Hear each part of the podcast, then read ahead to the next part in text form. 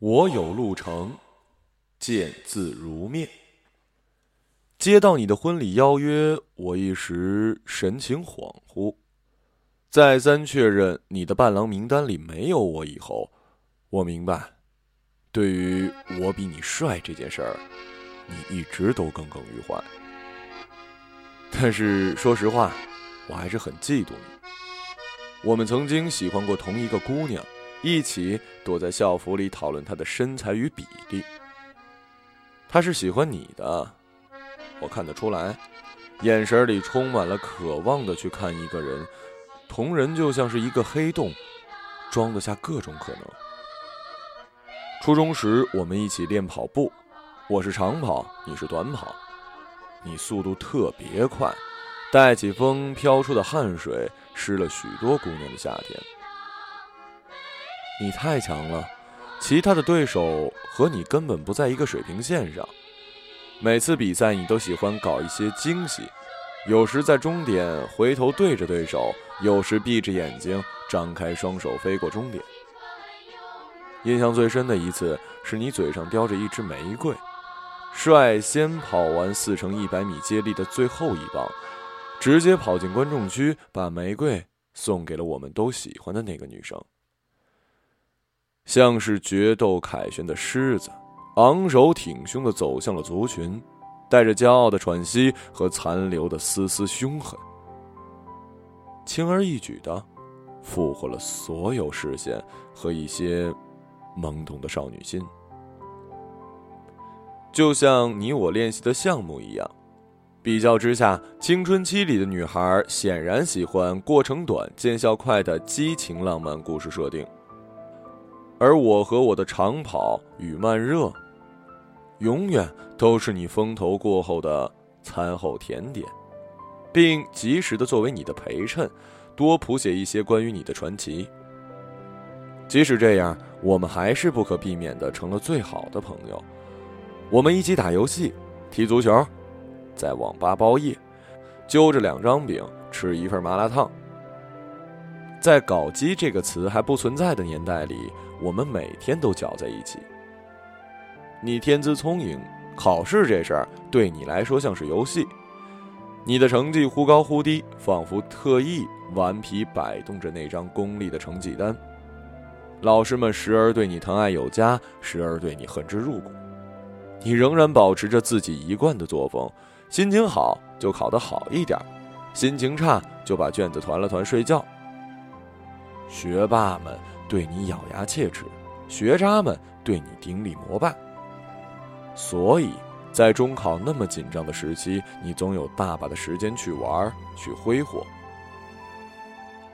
我喜欢晚自习的时候，一个人坐在教室后排写日记。你对这样的习惯嗤之以鼻，但却从未劝阻。有时候你会跑到我们班的后门来找我翘课。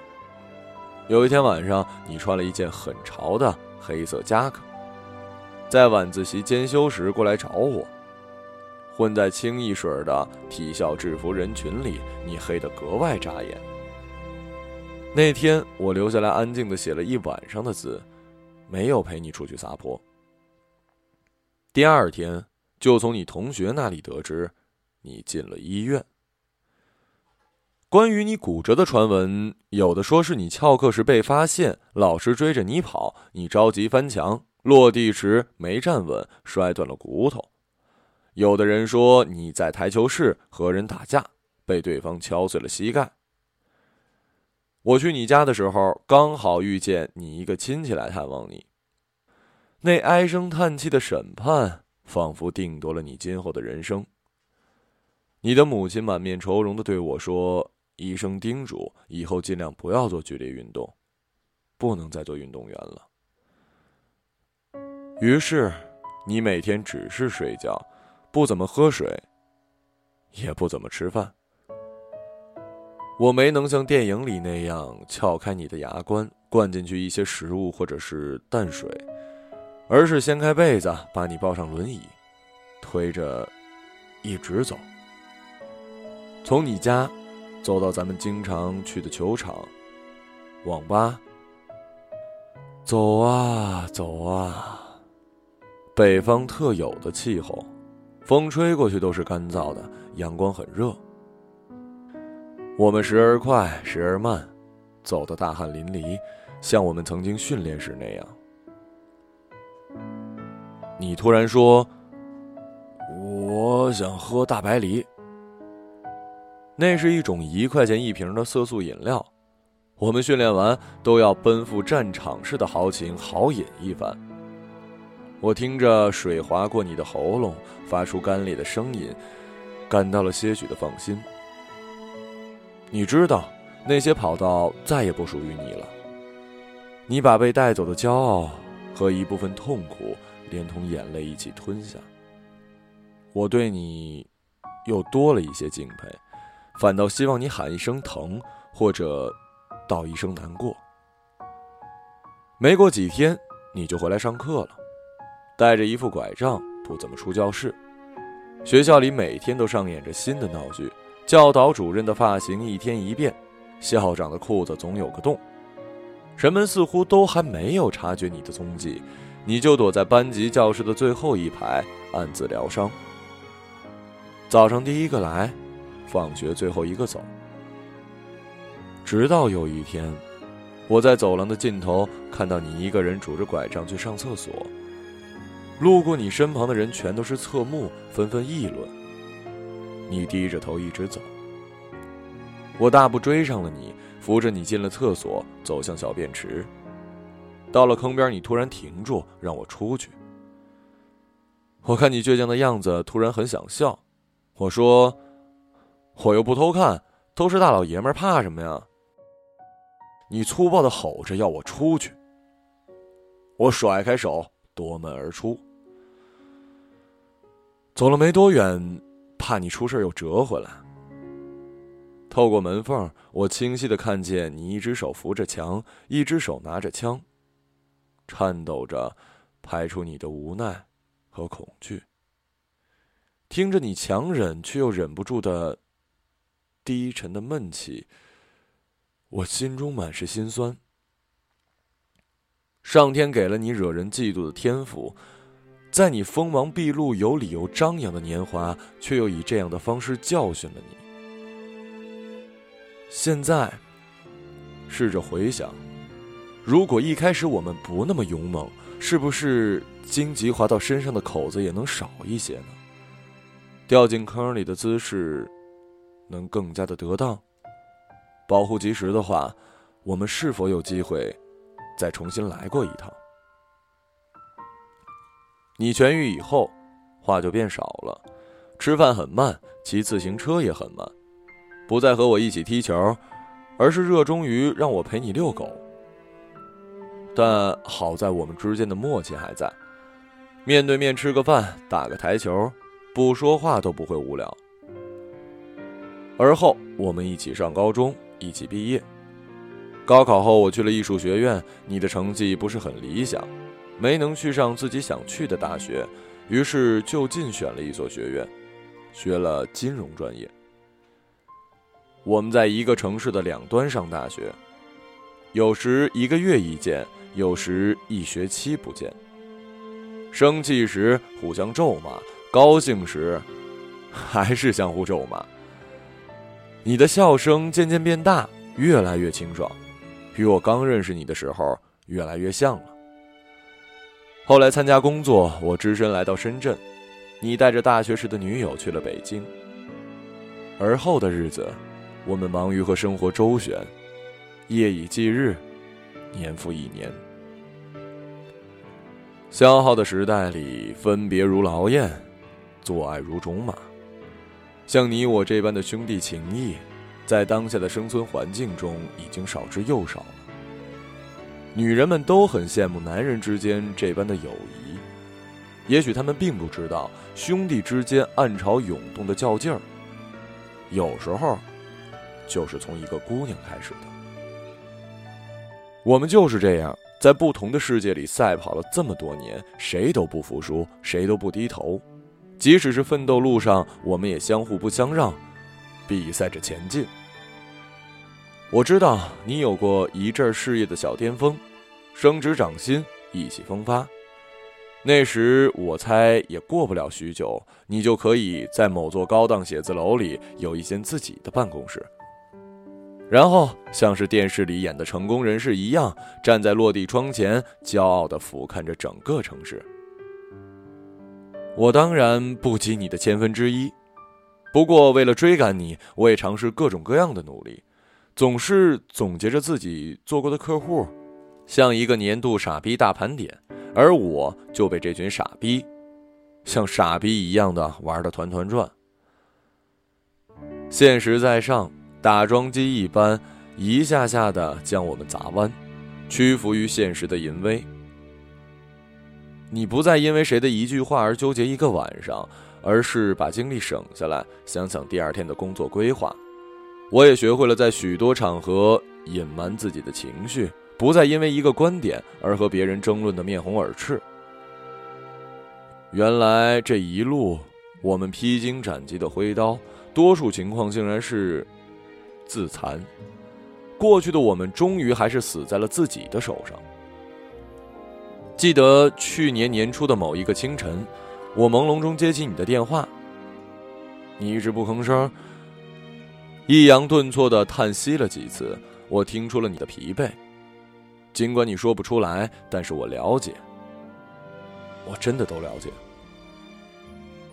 辞职、创业、失败、心情低谷、吵架不断、分崩离析、恋人离你而去，坐上了另外一位陌生男人的车，你在车后边一边喊一边追，好像从初中毕业之后，就从来没有这么拼命的跑过了。你发现自己真的是跑不动了，什么也追不上了，车里的人也不会因为在后视镜里看到你的奋不顾身而再回头了。生活再一次又把给你的东西夺了回来。我知道你已经吸取了教训，小心翼翼的对待着感情与前程，可是你也得明白，我们所了解的那部分真实的世界势必。要用失去和疼痛来交换，你整个人都颓了下去，像一张纸，风一吹就四处摇晃，凌乱不堪。你开始充满防备的选择生活，小心翼翼的询问，话到嘴边留了大半句，仔细的嗅着身边的味道，并充满警惕。甚至和我打电话都露出一点商业性的礼貌与口吻。我有时也在想，如果你从小和我一样，对爱欲求不得，期盼也常常无望，或许就不会经受那么大的落差。受一点伤也不会抽筋蚀骨，稍有不顺也不会如此的颓废。我们本来就一无所有。除了父母恩赐的温饱与皮囊，其他的哪些算是我们真正拥有的呢？也或许我们早就不该期待太多。付出就是付出，不一定都能换回什么。起码在日后回忆或者感慨这段日子的时候，我们不曾后悔过。即便是失去的多了，自嘲一下命苦，总结总结自己，原谅原谅别人。日子就会顺畅很多。后来你折返回了家，家里托关系让你进了一家银行，你每天西装革履，技艺熟练的打理着平凡人们的粉红色的理想。你从浪潮之巅退下来，对我说：“去吧，想看什么就看看什么，我就在咱家这一亩三分地里守着。”守着我们的网吧和球场，守着自行车和柏油马路。你说在外面实在混不下去就回来，你罩着我，一下子你就变成了我的回忆，我的故乡。我对你说过的话，一直都深信不疑。我有过特别困难的时期，事业下坡，手忙脚乱，焦头烂额。在我最低谷的时候，我时常想起你给我留下的退路。我记得你和我开过一个玩笑，说我们中学趴女厕所窗户被抓住那小子，现在当了警察。我们的生活里不停的冒出这样的冷笑话，这也让我忽然想起了你回家以后面对的一些事儿。像我们这些在一线城市挣扎的平凡白领，可以心安理得的嘲笑房价，理直气壮的打趣自己贫穷，而你在家乡却不一样。每天一睁眼，就开始那种计算白菜米面的价格人生。亲戚朋友会时常来你家问你什么时候结婚、买房了吗？你会眼看爸妈一天天老去，也许还会在路上撞见初恋女友烫了一爆炸头出来遛狗。而那时你也正好睡眼惺忪的穿着睡衣去打酱油。那些吵着要浪迹天涯的孩子。如今都已经热衷于送自己的孩子上学，他们终归要与世俗讲和的。故事这么发展，确实有点狗血。所以有时候，我觉得在外面可能更像是一种逃避，而选择回去却需要更大的勇气。你看。其实选择怎样的生活都是有危险的。你我少不更事时听说过的平稳生活是根本不存在的。我们还是像十几岁时那样时刻警惕，不松懈，然后奔跑着衰老。虽然失去还是在所难免，那就把拥有的好好珍惜，不丧失勇气，也不过分的期望。我想我们的时间。都应该花在一边追问自己，一边解答自己的路上。记得《中国合伙人》里，程东青在最后与美国人谈判时说：“对我来说，这件事情还有一个更重要的原因。我有一个朋友，他远比我优秀，远比我更应该成功。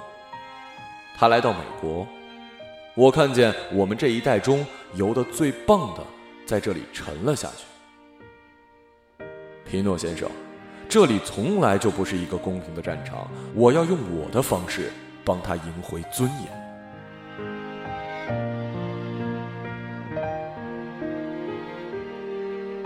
他说完这段话的时候，我第一时间就想起了你，想起了曾经那么优秀、不可一世的你。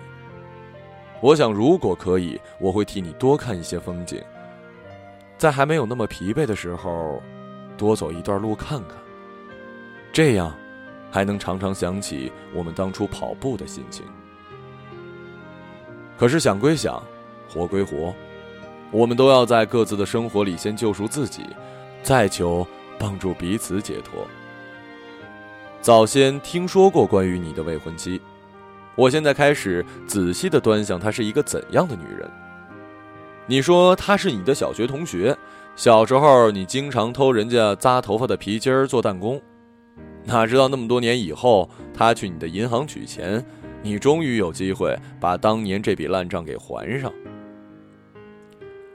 唉，相较之下，上天还是厚待你的。事到如今，我们爱过的女孩都已经老了，我们爱着的女人，都结婚了。你仍然能有这样的缘分，成全你的安稳。我知道这次你又动了真感情，而且果不其然的玩大了。这套婚姻的枷锁就是对你最好的惩罚。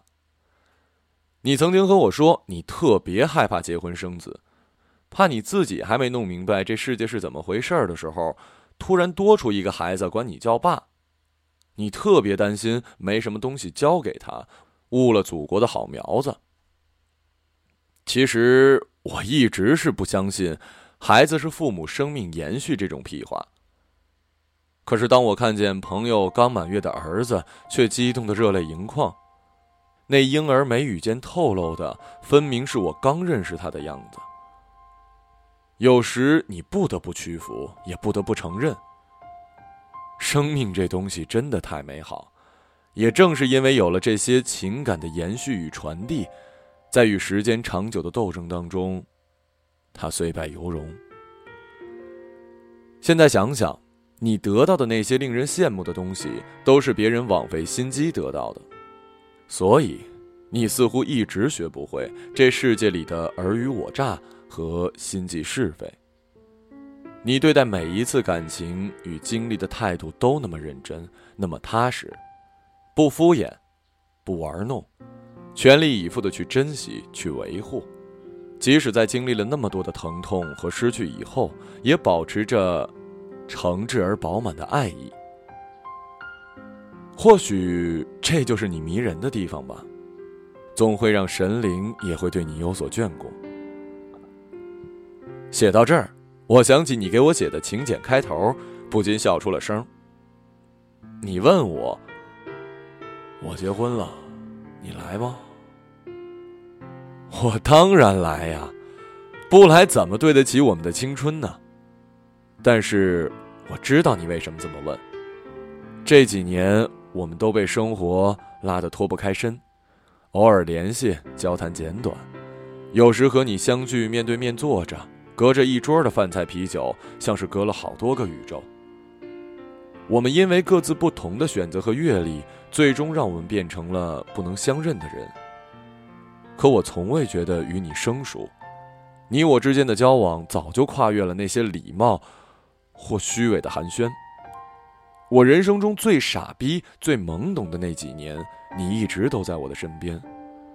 我所有的秘密与糗事，你一直守口如瓶。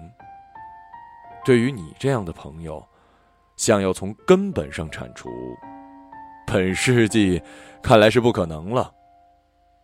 我们聊天时的沉默，并不是与你词穷，我只是有些感叹。回忆它太美好，走的也太匆忙。我还没来得及好好看一看，看看我们校服的纹理，看看回家路上的那些大杨树，还没来得及好好的告别，它就一溜烟的消失在了茫茫人海。不过，我仍然是期待你的。期待你给我更多的感动和惊喜，期待你去活出自己的味道与幸福，期待听你说，在经历一些起伏之后，如何看待这世界。从我们开始义愤填膺，到五味杂陈，直到最终的尘埃落定，我们振臂愤怒过，我们蜕变复杂过，而如今，我们是这样的沉默。尽管如此，我还是一如既往的羡慕你。年少时终不能像你一样活得那么炽烈。彼时敲下这些字，脑海里浮现的却还是那一晚课间休息时你来找我的样子。你骄傲地穿过人群，黑色的夹克闪着光，在等我走出教室的间隙里，一言不发地靠着墙。那一天。我在日记本上写道：“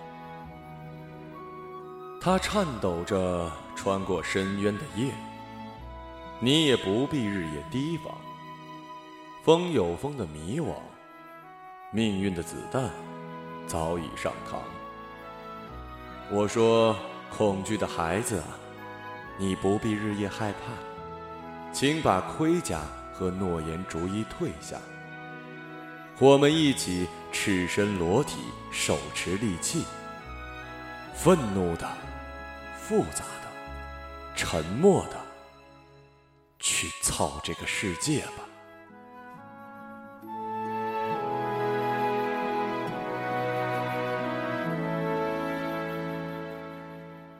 婚礼呢，我一定来。我穿自己最喜欢的那套西装，为了不抢你的风头，嗯，我不系领带。祝新婚快乐，百年好合。至此，拍肩，你永远的兄弟，莫。